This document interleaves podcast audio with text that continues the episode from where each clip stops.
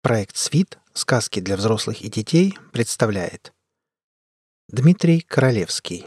Разговор о наболевшем. Запись сделана специально для сайта sweetbook.ru. Читает Олег Шубин.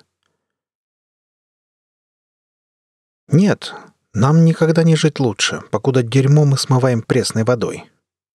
Подняв палец вверх, будто изрек теорему, сказал потертого вида мужик — смотря на двух не слишком отличавшихся от него товарищей. Я неспешно брел мимо них, устроившихся в ржавой покосившейся беседке. Да и куда мне, собственно, спешить? Вся моя жизнь расписана по секундам. Через 30 минут я отправлюсь домой, еще через 20 начну готовить ужин, а через час придет она. Та, ради кого и благодаря кому я живу. «Вот скажи мне, Толян, да и ты, Вован!» Беря в руку стеклянный бутыль и разливая его содержимое по пластиковым стаканчикам, продолжил мужик. «Великий мировой водный кризис грянул когда?» «Да правильно, десять лет назад», — не дав возможности ответить двум своим друзьям, нервно выкрикивал он. «То бишь в 2200-м. Европа и та собирает живительную влагу по граммам. Что уж говорить об Африке, где вода всегда была на вес золота». «Мрут, значит, черномазый от сушняка», — наконец-таки вставил свою речь один из сидевших в облупившейся кожаной кепке. «Да это ты, Вован, каждое утро от сушняка помираешь, а бедолаги не гретят, а от жажды загибаются», — проскрипел, как ржавая дверь, судя из озвученных имен, Толян, краснолицый с большим пузом, на котором едва не лопалась тельняшка.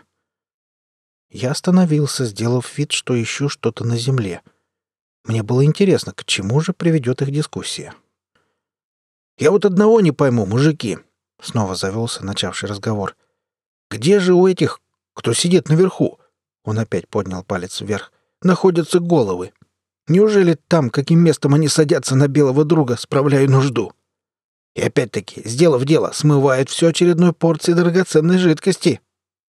«Это ж сколько бабла у нас в каналюгу утекает!» — возмущенно воскликнул Вован, задирая кепку на затылок. «А мы тут на пузырь с утра кое-как нашкабали». «Да ну ее нахрен, эту твою политику, Петруха! Тоже тему понял.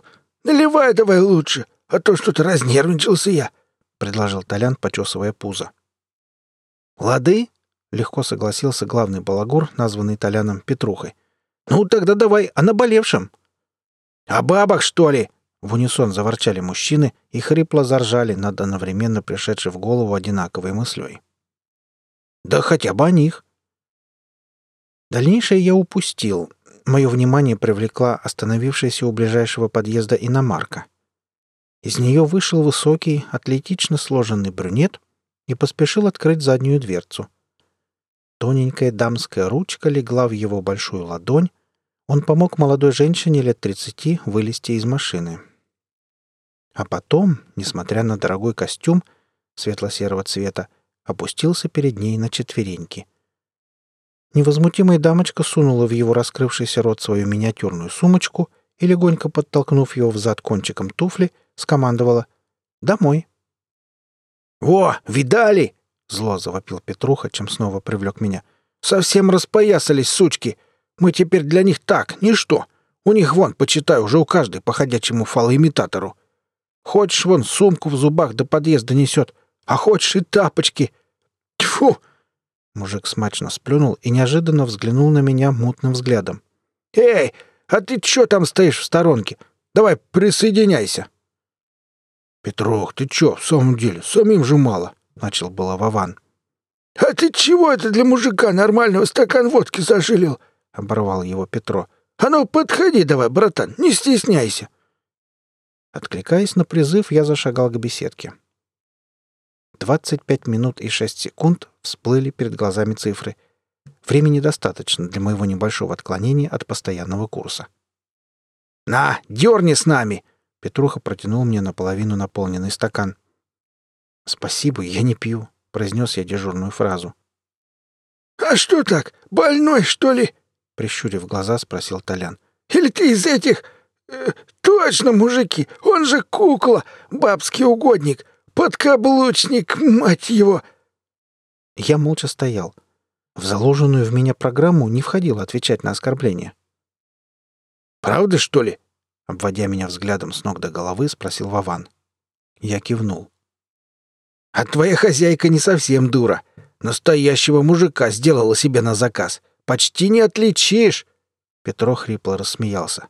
«Давай, дуй домой, а то влетит, небось, по первое число, если опоздаешь. Хотя вы, роботы, ну, очень уж пунктуальный народ». Вы слушали рассказ «Разговор о наболевшем». Автор Дмитрий Королевский. Запись сделана специально для сайта sweetbook.ru в 2013 году. Читал Олег Шубин.